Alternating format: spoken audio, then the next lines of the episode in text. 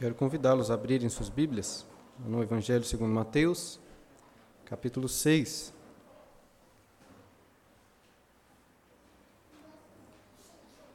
Mateus, capítulo 6, nós iremos hoje meditar na segunda petição da oração do Pai Nosso. Venha o teu reino. Mas gostaria que lêssemos toda esta oração desde o versículo 9. Palavras muito conhecidas e Jesus ensinou seus discípulos a orarem, dizendo: Portanto, vós orareis assim: Pai nosso que estás nos céus, santificado seja o teu nome. Venha o teu reino, faça-se a tua vontade, assim na terra como no céu. Pão nosso de cada dia dá-nos hoje, e perdoa-nos as nossas dívidas, assim como nós temos perdoado aos nossos devedores. E não nos deixe, deixes cair em tentação, mas livra-nos do mal, pois teu é o reino, o poder e a glória para sempre. Amém. Eu queria convidá-lo agora a abrir suas Bíblias lá no primeiro livro de Samuel, capítulo 8. Se puder, abra lá. 1 Samuel, capítulo 8. Enquanto você está abrindo, quero lembrá-lo que estamos é, dando sequência na, nos estudos do Sermão da Montanha e Jesus está ensinando os seus discípulos como orar. Né? Já ensinou como não devem orar, fazendo como os hipócritas, como os gentios. E agora está dando para eles um modelo sobre como devem orar. É, não faremos aqui uma exposição assim, versículo a versículo, até porque o texto para a nossa meditação é apenas parte de um pequeno versículo. Gostaria de então de citar e ler outros textos da palavra de Deus para entendermos, pois só podemos orar, venha o teu reino, se entendermos o que é este reino e o que significa a sua vinda.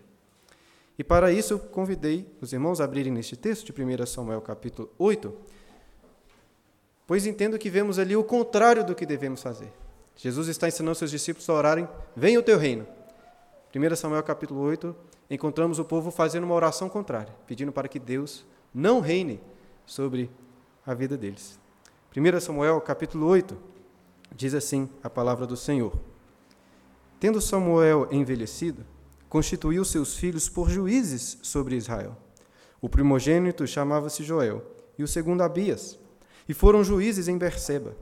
Porém, seus filhos não andaram pelos caminhos dele, antes se inclinaram à avareza e aceitaram subornos e perverteram o direito. Então, os anciãos todos de Israel se congregaram e vieram a Samuel, a Ramá, e lhe disseram: Vê, já estás velho e teus filhos não andam pelos teus caminhos. Constitui-nos, pois, agora um rei sobre nós, para que nos governe como tem todas as nações. Os dois livros de Samuel são cronologicamente posteriores ao livro dos juízes. Talvez você se lembre deste terrível e sujo período na história de Israel, marcado pela, aquela, por aquela frase final do livro de juízes: não havia rei em Israel, cada um fazia o que achava mais reto. É claro que o livro de juízo não é marcado apenas pelas trevas do pecado, mas também pela graça que, em meio às trevas, brilha como uma luz, quando Deus levantava juízes para resgatar o seu povo. E Samuel foi o último dos juízes, de fato, que julgaram Israel. E nesse capítulo encontramos o motivo pelo qual ele foi o último. O texto nos diz que os anciãos do povo foram até Samuel e dizendo que não estavam satisfeitos com os seus filhos, que ele tinha colocado como juízes. E por isso chegaram para ele e pediram, como lemos aí no versículo 5: Vê, já estás velhos e teus filhos não andam pelos teus caminhos. Constitui-nos, pois, agora um rei sobre nós, para que nos governe, como tem todas as nações. Que vocês acham que foi, qual vocês acham que foi a reação de Samuel? Será que ele ficou satisfeito com este pedido? Olha aí o versículo 6. Porém, esta palavra não agradou a Samuel, quando disseram: Dá-nos o rei para que nos governe. Então Samuel orou ao Senhor. Samuel não ficou feliz, pelo contrário. E como todo bom crente, levou as suas angústias, a sua preocupação diante do Senhor em oração. E Samuel era um profeta. E sendo um profeta, Deus falou com ele, dizendo, respondendo a sua oração da seguinte forma: acompanhei, versículo 7. Disse o Senhor a Samuel: Atende a voz do povo em tudo quanto te diz, pois não te rejeitou a ti, mas a mim, para eu não reinar sobre ele. Segundo todas as obras que fez desde o dia em que o tirei do Egito até hoje, pois a mim me deixou e a outros deuses serviu, assim também o faz a ti. Agora, pois, atende a sua voz, porém adverte-o solenemente e explica-lhe qual será o direito do rei que houver de reinar sobre ele. Você não acha isso engraçado? Samuel aparentemente estava muito chateado, achando que o povo tinha rejeitado a ele, o seu ministério. Mas não era assim que Deus via as coisas, pois disse para Samuel: Samuel, o povo não rejeitou você, o povo rejeitou a mim. E isso não é novidade, pois desde o dia em que eu os tirei do Egito, eles têm rejeitado a mim. Eles querem um rei. E diga que darei a eles o que vocês o que estão pedindo. Mas deixe bem claro quais serão os direitos deste rei sobre o povo. E olha só que ele, quais serão os direitos. Versículo 10. Referiu Samuel todas as palavras do Senhor ao povo, que lhe pediu um rei, e disse: Este será o direito do rei que houver de reinar sobre vós. Ele tomará os vossos filhos e os empregará no serviço dos seus carros e como seus cavaleiros, para que corram adiante deles. E os porá uns por capitães de mil e capitães de cinquenta, outros para lavrarem os seus campos e ceifarem as suas messes, e outros para fabricarem suas armas de guerra e o aparelhamento de seus carros. Tomará as vossas filhas para perfumistas, cozinheiras e padeiras. Tomará o melhor das vossas lavouras e das vossas vinhas e dos vossos olivais, e o dará aos seus servidores as vossas sementeiras e as vossas vinhas dizimará, para dar aos seus oficiais, aos seus servidores. Também tomará os vossos servos e as vossas servas, e os vossos melhores jovens, e os vossos jumentos, e os empregará no seu trabalho. Dizimará o vosso rebanho, e vós lhe sereis por servos. Então, naquele dia clamareis por causa do vosso rei, que houverdes escolhido, mas o Senhor não vos ouvirá naquele dia. Você pode até pensar que ao ver tantas más notícias, o povo voltaria atrás com esse pedido. Né? Como poderiam querer ou desejar um rei que tomaria os seus filhos, suas filhas como servos, que tomaria deles as melhores lavouras, as melhores vinhas, que tomaria os seus servos, os seus animais, que iria dizimar, ou seja, cobrar impostos? Talvez você pense, né, se você é um amante aí da democracia e valoriza muito a voz do povo, talvez acredite que eles iriam voltar atrás. Mas escute aí a voz do povo. Versículo 19. Porém, o povo não atendeu à voz de Samuel e disse: Não, mas teremos um rei sobre nós, para que sejamos também como todas as nações. O nosso rei poderá governar-nos, sair diante de nós e fazer as nossas guerras. Impressionante, queridos, como que o homem, creio que até por natureza, tem esse desejo de ser dominado, de ser submetido. Nós gostamos, claro, de reclamar dos governantes, de reclamar das políticas autoritárias. Mas muitas vezes o problema não está nos políticos, na verdade o problema está no povo. A culpa, muitas das vezes, principalmente é nossa. Eu gosto muito de um livro é, de um autor brasileiro chamado Bruno Garchagin, cujo título e subtítulo são excelentes. Pare de acreditar no governo. Subtítulo: porque os brasileiros não confiam nos políticos e amam o Estado. Neste livro ele conta como que a história do Brasil é marcada por péssimos governantes e também marcada por um povo que por um lado não confia nesses governantes, mas ao mesmo tempo que não confiam neles, estão sempre pedindo por mais políticas, por mais Estado. Ele fala do Brasil. Creio, porém, que essa é uma realidade universal, como vemos também aqui no povo de Israel tantos anos atrás. E qual seria a solução para essa opressão em que vivemos? Será talvez um libertarianismo ou um tipo de anarquismo? Nos libertarmos desses reis opressores? Eu até aprecio algumas obras de pensadores libertários, mas às vezes, às vezes vejo como tolice achar que o problema está no Estado. Algumas pessoas acham que se não existisse um Estado forte oprimindo as pessoas, as coisas seriam melhores. Pode até ser, mas eu acho que se não existisse um Estado opressor, sabe o que iríamos fazer? Iríamos pedir por um Estado opressor. Deus libertou o povo do Egito, da escravidão do Egito. Eles eram escravos lá. Não passaram três dias, três dias, eles já estavam reclamando, pedindo para voltar para o Egito. Como disse, é impressionante, o homem, por natureza, ele tem essa necessidade de ser submetido, de ser governado. E creio, irmãos, que de fato é assim, pois fomos criados dessa maneira para servir. Isso está na constituição de quem é o homem. E a solução para a opressão tirânica não está no libertarianismo nem em qualquer político humano. A solução se encontra nessa oração. Venha o teu reino. Nós fomos criados para servir a Deus como Rei, com grande alegria, com grande satisfação. Mas enquanto estivermos rebelados contra Ele, seremos oprimidos por reis que apenas tiram, que apenas tomam, como é bem descrito nesse texto de Samuel. Mas ao orarmos pela vinda do reino de Deus, estamos pedindo para que Ele reine sobre as nossas vidas, para que sejamos os seus servos, para que sejamos os seus súditos. E a grande diferença é que este não é um rei que apenas tira e toma, na realidade é um rei bondoso, gracioso, que ama, que doa e concede ricas bênçãos e alegria para os seus súditos, para os seus servos. Em resumo, quando oramos, venha o teu reino, é por isso que pedimos, para que ele reine sobre as nossas vidas e sobre todo o mundo. Mas, claro, precisamos compreender em mais, de, mais detalhes o que significa pedir, venha o teu reino. E talvez o ponto mais relevante é entendermos o que é o reino de Deus. Eu gostaria que refletíssemos sobre isso.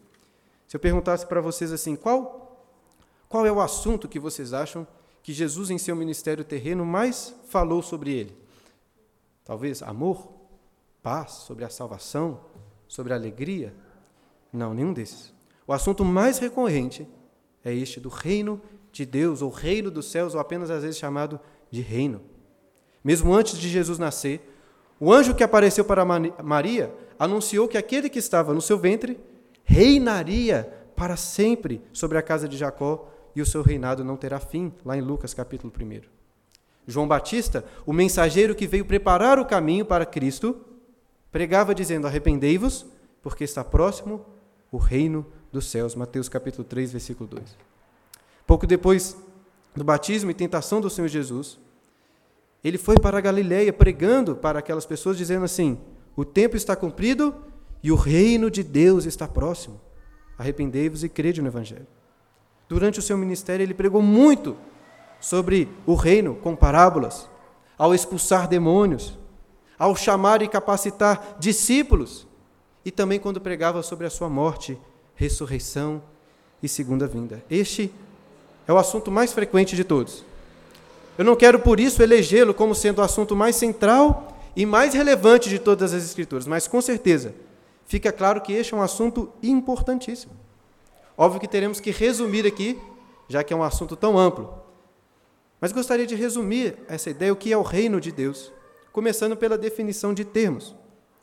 A palavra reino, pense no termo reino, geralmente se refere a um território que está sob o domínio de um monarca. E se Jesus então está falando sobre o reino de Deus, isso significa que Deus é esse monarca. Mas qual é o território que está sob o domínio de Deus como monarca? Você poderia pensar, como chamamos também o reino de Deus como reino dos céus? podemos considerar que Deus reina sobre os céus. Mas será que ele reina apenas sobre os céus? Davi, no Salmo 103, versículo 19, diz assim: Nos céus estabeleceu o Senhor o seu trono, e o seu reino domina sobre tudo. Ou seja, ele não reina apenas sobre os céus, mas sobre tudo. Ele é o Senhor sobre a terra, como também proclamou Davi lá no Salmo 24, versículo 1: Ao Senhor pertence a terra e tudo que nela se contém, o mundo e os que nele habitam. Portanto, Deus reina sobre todos. Tudo pertence a Ele: os céus, a terra, os oceanos, os lagos, os animais, uma formiguinha, uma abelha, uma girafa. A sua vida pertence a Deus, o seu carro, o seu dinheiro, a sua família. Não apenas coisas materiais, Ele é o Senhor também do conhecimento, é o Senhor da matemática, é o Senhor das artes, é o Senhor das ciências. Ele é o Senhor sobre tudo mesmo, sem exceção. Como, como Diz uma célebre frase do Abraham Kuyper: não existe um centímetro quadrado em toda a nossa existência em que Cristo, como soberano sobre tudo, não clame: é meu. Ele é o Senhor universal. Creio que podemos chamar assim este reino de Deus um reino universal. Mas aí surge a seguinte questão: se Deus reina sobre tudo, sem exceção, por que clamamos? Ou por que orar? Venha o teu reino. Essa é uma ótima pergunta porque levanta para nós a possibilidade que Jesus, na né, oração do Pai Nosso, não está falando propriamente do reino universal de Deus. E de fato ele não está. Sim, Deus possui um reino geral, universal, sobre todas as coisas. Mas Deus possui também um reino particular, um reino especial, sobre seus súditos, que livremente se submetem à sua vontade. E é por esse reino que pedimos quando clamamos: venha o teu reino. Nós já vimos Jesus falar sobre o seu reino no Sermão da Montanha, quando disse que bem-aventurados são os humildes de espírito, porque deles é o reino dos céus. Depois, quando vira para os seus discípulos e diz: Em verdade vos digo que se a vossa justiça não excederem muito a dos escribas e fariseus, jamais entrareis no reino dos céus. Ou seja, existe um reino sobre o qual nem todos, ou dentro do qual nem todos fazem parte. Apenas, como Jesus coloca aqui, os humildes de espírito, ou então aqueles cuja justiça excede em muito a dos escribas e fariseus. Dessa forma, então, acho que podemos resumir da seguinte forma: existe um reino geral e universal sobre, de Deus que reina sobre todas as coisas pela sua providência. Mas existe também um reino particular, um reino especial, o reino da redenção, que fazem parte dele apenas os salvos, aqueles que se submetem à sua vontade. E dessa forma nós conseguimos perceber também uma íntima relação entre esse reino de Deus sobre o qual Jesus está clamando e a igreja. Tanto é assim que Jesus, em seu ministério, disse que daria à igreja as chaves do reino dos céus. Ainda que estejam intimamente ligadas, não são igreja e reino não são coisas idênticas. Um teólogo que estudou muito sobre este reino, chamado George Led, diz que a igreja possui as chaves do reino, que ela prega e dá testemunho sobre o reino, que ela atua como instrumento do reino, que ela é guardiã do reino, mas não é o reino. É o conceito de reino está para além do conceito de igreja. Ainda que entre os cidadãos da terra, somente os verdadeiros membros da igreja de Cristo fazem parte também deste reino de Deus. Eu falo entre os cidadãos da terra, pois talvez poderíamos considerar que anjos bons também façam parte deste reino, ainda que não façam parte da igreja. E um outro elemento muito importante para entendermos e responder uma questão, né? O que é esse reino? É entendermos a sua realidade temporal. Ou seja, se este reino é um reino futuro que virá, ou já é um reino presente.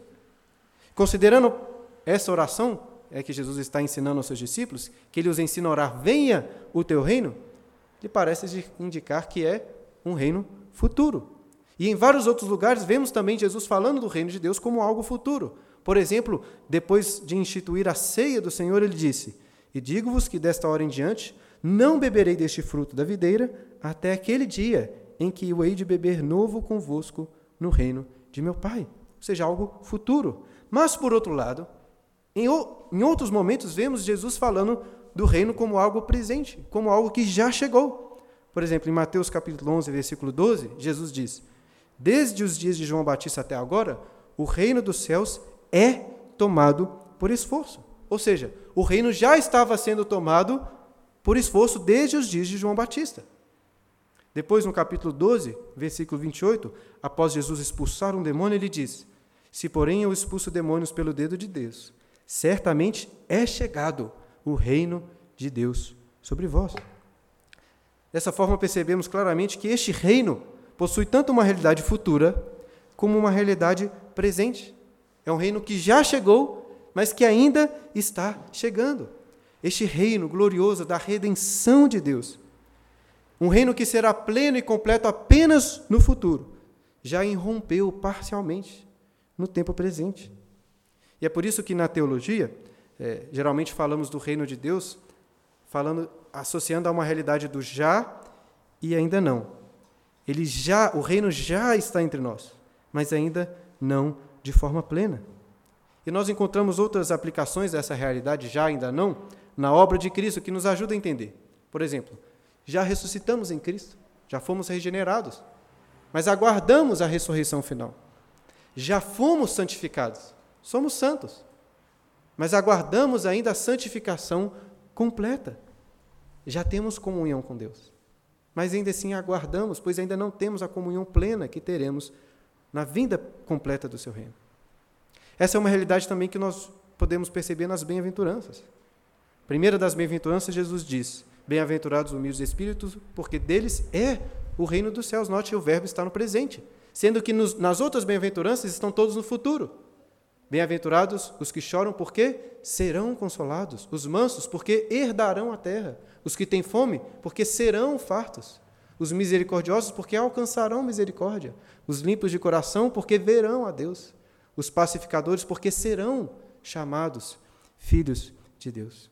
Então, percebemos que existe esta realidade, presente e futuro.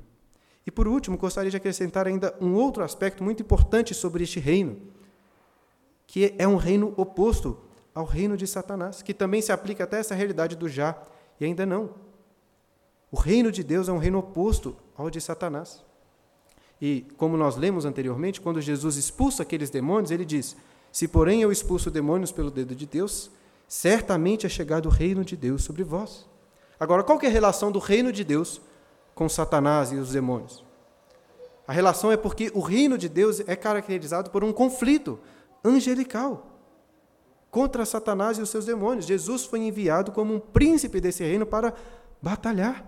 E lá em João, no capítulo 12, versículo 31, ele diz: Chegou o momento de ser julgado este mundo, e agora o seu príncipe, que é Satanás, será expulso. E eu, quando for levantado da terra, atrairei todos a mim. Ou seja, Deus enviou o seu filho para travar uma batalha contra o império das trevas. É o que Paulo diz aos Colossenses, capítulo 1, versículo 13. Ele nos libertou do império das trevas para nos transportar para o reino do Filho do seu amor. Ou seja, é uma batalha contra o império das trevas. É claro que essa não é uma batalha como em filmes, como aquele do Senhor dos Anéis, em que exércitos de homens e elfos se levantam contra os terríveis orques. Essa é uma guerra que foi travada por um exército de um homem só, apenas Cristo, que venceu não mediante o poder da espada, mas mediante a sua morte e ressurreição.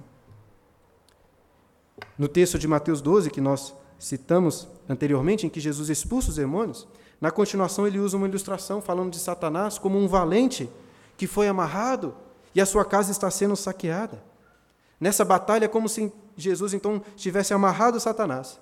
E agora ele está libertando os seus escolhidos do império da morte, trazendo para o império do seu amor. E nesse sentido, irmãos, Cristo já reina pois ele já venceu essa batalha, a grande batalha escatológica. Muitos acham que ainda esperamos uma grande batalha final. Mas a grande batalha já aconteceu. De fato, ainda aguardamos uma batalha final. Pois apesar de Jesus já reinar, ele não reina completamente, existem ainda inimigos a serem destruídos. No entanto, esta guerra final, num sentido hollywoodiano, não vai ser muito legal, vai ser uma, uma guerra meio sem graça, pois será uma guerra rápida, fulminante, ele voltará e de uma vez subjugará todos os seus inimigos, lançando-os no lago de fogo. Eu até sei que tem irmãos cristãos com perspectiva diferente sobre como será a volta do Senhor Jesus. Mas apesar de dessa perspectiva render filmes assim mais emocionantes, eu não acho que é isto que nos espera. Em resumo, irmãos, Aprendemos então que nesta oração, Jesus está nos ensinando a orar não pelo reino universal de Deus sobre todas as coisas, mas por este reino particular, o reino do seu amor, do qual fazem parte apenas os membros da Igreja de Cristo. Aprendemos também que este reino apresenta uma realidade temporal que chamamos de já e ainda não, pois já é um reino, uma realidade presente, mas ainda não de forma plena. E um dos exemplos que vimos disso é esta guerra contra Satanás, contra os inimigos. Pois Cristo já venceu Satanás e os seus inimigos, mas ainda não completamente. Agora, quando este reino será pleno, completo? Quando o rei voltar em glória, em majestade. Isto ainda nós aguardamos. O dia em que ele voltará para destruir completamente os seus inimigos e inaugurar o reino celestial com os súditos que ele libertou do império das trevas. Nós aguardamos ansiosamente este dia em que, o, como lemos na liturgia, em que o sétimo anjo tocará a trombeta e grandes, grandes vozes no céu proclamarão: O reino do mundo se tornou do nosso Senhor e do seu Cristo, e ele reinará pelos séculos dos séculos. Tendo então, queridos, resumido o que é o reino, sobre o qual Jesus nos ensina a orar pela sua vinda, gostaria de levantar ainda duas questões muito importantes. Primeira, como esse reino virá? E também dentro disso, qual é o papel da igreja neste reino? E em segundo lugar, entendermos em termos práticos o que devemos de fato orar quando oramos, venha o teu reino. Em primeiro lugar, como esse reino virá? Não vou entrar aqui na discussão sobre exatamente quando isto vai acontecer e como será exatamente este reino de Cristo. Há uns meses atrás, estudamos bastante aqui na igreja sobre escatologia. Os irmãos devem se lembrar que este é um assunto complexo, um assunto difícil. Mas eu quero focar agora no ponto que eu acho que é o principal, aquele, o, o, o que principalmente deve acontecer para que essa oração, venha ao teu reino, se cumpra. Como este reino virá? E eu entendo que neste ponto, é, milenistas, pós-milenistas, pré-milenistas, pelo menos aqueles que têm uma perspectiva mais bíblica e ortodoxa, irão concordar que a vinda do reino está principalmente associada com o Evangelho, sendo pregado e alcançando todas as nações o Evangelho do reino. Pois o reino cresce e se expande e vem nesse sentido que Jesus coloca na oração, na medida em que mais pessoas são libertas do império das trevas e transportadas para o império do seu amor. Agora, como elas podem ser transportadas para o império do amor de Cristo, se submetendo ao seu senhorio? Não existe outra maneira, a não ser pela proclamação do Rei, a proclamação do Evangelho. É por isso que Cristo, após a sua ressurreição, disse aos seus discípulos: Toda autoridade me foi dada nos céus e na terra. Ou seja, agora sou eu quem mando, eu sou rei, recebi toda a autoridade. Ide, portanto, fazer discípulos de todas as nações, ou como coloca o evangelista Marcos, ide, portanto, e pregar o evangelho a toda criatura. Ou seja, a vinda do reino está associada à pregação do evangelho. Ela pode até trazer a vinda do reino mudanças sociais, políticas, mas não virá através da política, através de justiças sociais ou construções sociais. O reino de Deus virá basicamente por duas coisas: oração e pregação do evangelho tanto para não cristãos como para cristãos, para que a fé dos cristãos possa ser fortalecida. Dessa forma, o foco da igreja não é prestar assistência social ou fazer e trazer mudanças políticas e sociais na sociedade. Essas coisas podem até acontecer, até podemos nos envolver, mas a igreja, como instrumento de Deus, o foco dela é pregar e anunciar o evangelho do reino. Lá em Mateus, no capítulo 11, versículo 11, Jesus afirma algo muito importante sobre a pregação de João Batista e também sobre a nossa pregação. Ele diz o seguinte sobre João Batista: Em verdade vos digo, entre os nascidos de mulher, ninguém apareceu maior do que João Batista, mas o menor no reino dos céus é maior do que ele. Por que, que João, oh, desculpa, por que, que Jesus disse que João Batista era o maior? Não porque ele era um homem mais piedoso, um homem mais justo, mas porque de todos os profetas até João, ele foi o que anunciou de forma mais direta, mais próxima. Ele literalmente pôde apontar, né, enquanto os profetas do Antigo Testamento apontavam figuradamente, né, anunciando o Messias que viria, ele literalmente apontou com o seu dedo dizendo: Eis o Cordeiro de Deus que tira o pecado do mundo. Jesus, porém, afirmou que o maior no reino dos céus, na verdade, não. Jesus afirmou que o menor no reino dos céus é ainda maior do que João Batista. Por que o menor no reino dos céus é maior do que João Batista? Porque apesar de João ter visto Cristo, ele não viu sua obra sendo consumada. E hoje nós que fazemos parte do reino de Cristo, podemos contemplar nas Escrituras a sua obra consumada. Isso significa que podemos anunciar o Evangelho do reino com ainda mais propriedade do que João Batista. E a vinda do reino se dará através da pregação do Evangelho. Esta é a missão da igreja. É por isso também que devemos orar. O problema é que muitas vezes cometemos o erro que caíram também muitos judeus e até discípulos do passado, de queremos o reino e as bênçãos do reino aqui, nessa terra, agora. E de fato já existem sim manifestações de Deus, do reino de Deus neste mundo. Como aprendemos, é um reino que já está presente. Mas, queridos, a esperança cristã não está nessa terra que é passageira. Cristo, em seu ministério, trouxe sinais impressionantes, maravilhosos, que comprovavam o poder do reino, que o poder do reino tinha chegado. Ele curou surdos, curou cegos, coxos, ele ressuscitou mortos. Ele demonstrou domínio sobre a natureza, fazendo a tempestade e o mar se acalmarem. Ele multiplicou pães. Ele expulsou demônios. Eram todos sinais impressionantes, mas não podemos esquecer de que eram apenas sinais de uma glória muito superior. E agora pensem comigo: As pessoas que foram curadas pelo Senhor Jesus ficaram doentes novamente depois. Os que ressuscitaram morreram. Jesus acalmou o mar, mas ainda hoje temos tsunamis. Jesus multiplicou pães, mas ainda hoje existem crianças morrendo de desnutrição. Jesus expulsou demônios, mas Satanás e seus demônios ainda nos tentam. O meu ponto é: por mais impressionante e maravilhosas que sejam as bênçãos deste poder do reino aqui na terra, são passageiras. Nós podemos e devemos orar por saúde, por comida, por bens e até por prosperidade para as nossas vidas e também orar por aqueles que padecem, né? nos esforçar para melhorar a vida do próximo, livrando-o do sofrimento. E Deus, quando fazemos isso e oramos, muitas vezes atende sim nossas orações, com bênçãos, às vezes até com milagres. Mas as coisas dessa terra são passageiras o nosso foco, a foco das nossas orações, quando oramos, vem o terreno, não pode ter em vista as bênçãos terrenas. Porque o que realmente importa é aquilo que permanecerá para sempre, pois o reino de Deus é um reino eterno. Olha, queridos, por um lado, temos que entender que existe algo muito pior do que os sofrimentos da terra, do que as doenças, as mortes, os divórcios, as brigas. Existe algo muito pior que é a morte eterna do juízo de Deus que lançará homens e mulheres no inferno de fogo. Você pode até demonstrar amor por uma pessoa, livrando-a da fome, cuidando de suas necessidades, mas você não vai pregar para ela o evangelho que a liberta do inferno. A real necessidade das pessoas não é comida, não é, não é de remédios, nem assistência social, pois só a proclamação do reino do Cristo que foi morto e ressuscitou. Só este evangelho pode livrar uma pessoa do inferno.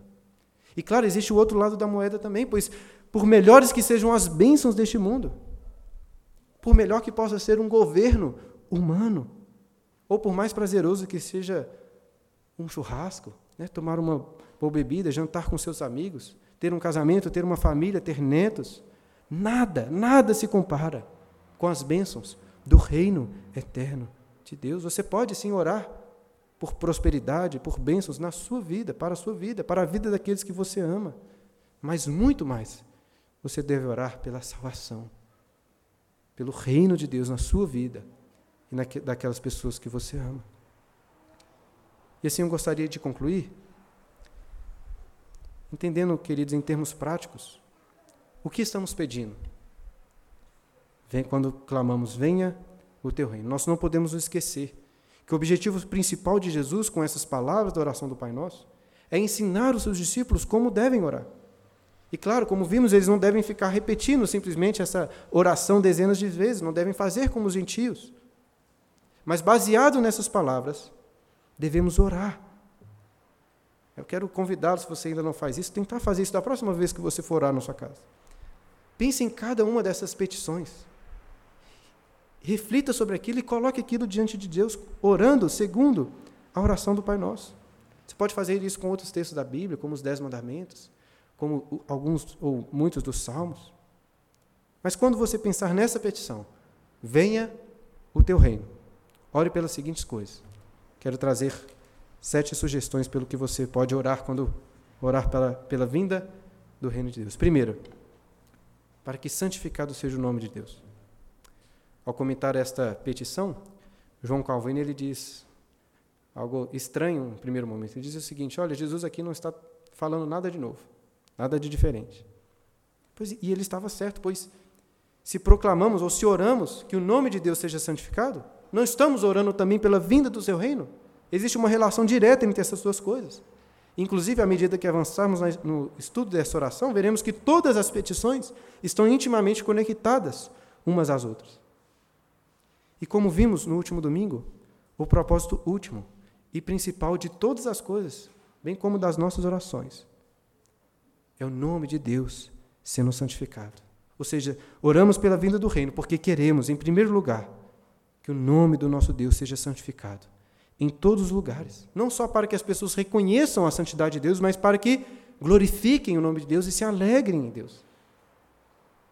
Em segundo lugar, quando orar pelo reino, Ore também para que Deus preserve e aumente a igreja. São literalmente as palavras do catecismo de Heidelberg essas. Como disse antes, existe uma relação muito íntima entre a igreja e o reino de Deus, apesar de não serem idênticos. Mas ao orar, venha ao teu reino, lembre-se de orar pela nossa igreja, para que Deus nos preserve de heresias, de erros, dos ataques de Satanás, da perseguição do mundo. E também para que Ele aumente a sua igreja. Não para qualquer tipo de benefício pessoal, mas para que mais e mais pessoas possam se unir a nós em adoração. Ore pela sua igreja e pela igreja de Cristo como um todo. E dessa forma, em terceiro lugar, olhe também pelas missões, pelo evangelho sendo pregado. Jesus, no seu sermão escatológico, disse o seguinte: E será pregado o evangelho do reino por todo o mundo, para testemunho a todas as nações. E então virá o fim. Esse que deve ser o nosso maior anseio. É como vimos antes, não devemos esperar que o reino de Deus venha através de organizações políticas, da ONU, de ONGs ou de programas de justiça social. Nem mesmo através de políticos cristãos, por melhores que possam ser, por pastores como ministros do governo federal. O reino não virá através da política ou nada assim, mas mediante a pregação do evangelho a todas as pessoas, a todos os povos e a todas as nações. Essa deve ser a nossa oração. Em quarto lugar, ore também pela vinda do reino, para que na vinda do reino todo mal seja punido. Eu creio que podemos aprender a orar também com salmos imprecatórios. Pois a vinda do reino redundará, por um lado, bênçãos para o cidadão ou para os cidadãos do reino dos céus. Mas ao mesmo tempo que trará bênçãos para estes, trará também castigo para os cidadãos deste mundo. E nós, irmãos, devemos sim orar por isso. Pois todos os males, todas as injustiças deste mundo devem produzir no coração do, do, do crente, do cristão, um ódio santo. Não um ódio que vai nos levar à vingança pessoal, mas um ódio santo que nos leva em oração a Deus, pedindo: Deus, venha nos libertar de tanta crueldade. Devemos orar para que Cristo complete a sua vitória sobre o mal, sobre o maligno e sobre os seus inimigos, tanto demônios como filhos do maligno que vivem nessa terra. Em quinto lugar, a orar venha o teu reino. Ore também para que você seja um instrumento deste reino. Não ache que o reino virá através de uma ação direta e exclusiva de Deus. Não. Jesus deixou muito claro que nós somos cidadãos desse reino e soldados, neste exército, que lutamos pela glória do Rei. Portanto, ao orar, venha o teu reino, também devemos orar para que Deus nos capacite, para sermos guerreiros, valentes nas batalhas. Deus não quer monges que simplesmente ficam em cavernas, afastados, orando. Ele quer homens e mulheres que oram, mas que atuam neste mundo, sendo sal, luz, como instrumentos do reino de Deus, soldados. A vida cristã é uma batalha pela honra de Cristo, contra o pecado, contra o mal e contra o maligno. Em sexto lugar, ao orar, venha o teu reino, peça para que Deus confirme a sua vocação e a sua eleição. A vinda do reino confronta o homem com decisões muito importantes. Vimos aqui que este mundo vai passar. Mas as decisões que tomamos nesse mundo, ainda que passageiro, são decisões que definirão toda a nossa existência eterna. E talvez a pergunta mais importante que você deve se fazer neste momento é: de que lado estou nessa batalha? Muitas pessoas fazem essa oração. Uma oração muito conhecida. E estão pedindo e clamando pela vinda do reino, mas será que estão preparadas para a vinda do reino de Cristo? Será que você está preparado para esse dia? Ou será que quando voltar, Jesus vai dizer: Apartai-vos de mim, pois nunca vos conheci. Ao orar pela volta do reino, ore também para que Deus confirme a sua vocação, a sua eleição. E onde você estiver em falta, que você clame: Deus, venha reinar em minha vida, venha dominar as minhas atitudes. Como eu disse no início, nós fomos feitos para servir a algum Senhor, nós estaremos sempre servindo. E o pecado só será subjugado em nossa vida se Cristo estiver reinando em nosso coração. Clame por isso. E por fim, claro, orar venha o teu reino, oramos também pela volta do nosso Senhor Jesus, o nosso Senhor. Nesse dia, todos esses motivos anteriores de oração alcançarão a sua plenitude. O reino de Deus será completo. De forma que, nesses novos céus e nova terra, nunca mais iremos precisar de orar: venha o teu reino, pois já será uma realidade plena. E ore também, meu irmão, para que essa esperança na vinda do Messias, que já veio e que virá novamente, o Rei que voltará, que essa esperança seja cada dia mais renovada em seu coração. Nós não podemos deixar que as inúmeras preocupações que temos nessa terra, nem também as bênçãos e alegrias que temos aqui, tire os nossos olhos dessa volta gloriosa do reino celestial. Os prazeres que Deus nos dá neste mundo são apenas um antegozo dos céus, não são um substituto. Como disse o pastor John Piper, se o carteiro entregar para você a carta de sua noiva, não se apaixone pelo carteiro. As delícias que recebemos nessa terra são como se a terra estivesse entregando para nós uma carta. Não para nos apaixonarmos pela terra, mas para esperarmos. É uma carta que está anunciando o que Deus prepara para nós no futuro. É por isso que oramos e clamamos como Paulo, no final de sua carta aos Coríntios: Maranata. Ou também como o apóstolo João encerra o último livro da Bíblia, Apocalipse, dizendo: Amém. Vem, Senhor Jesus. Vamos orar por isso, queridos. E quero convidá-los a, neste momento, orarem pela vinda do reino de Cristo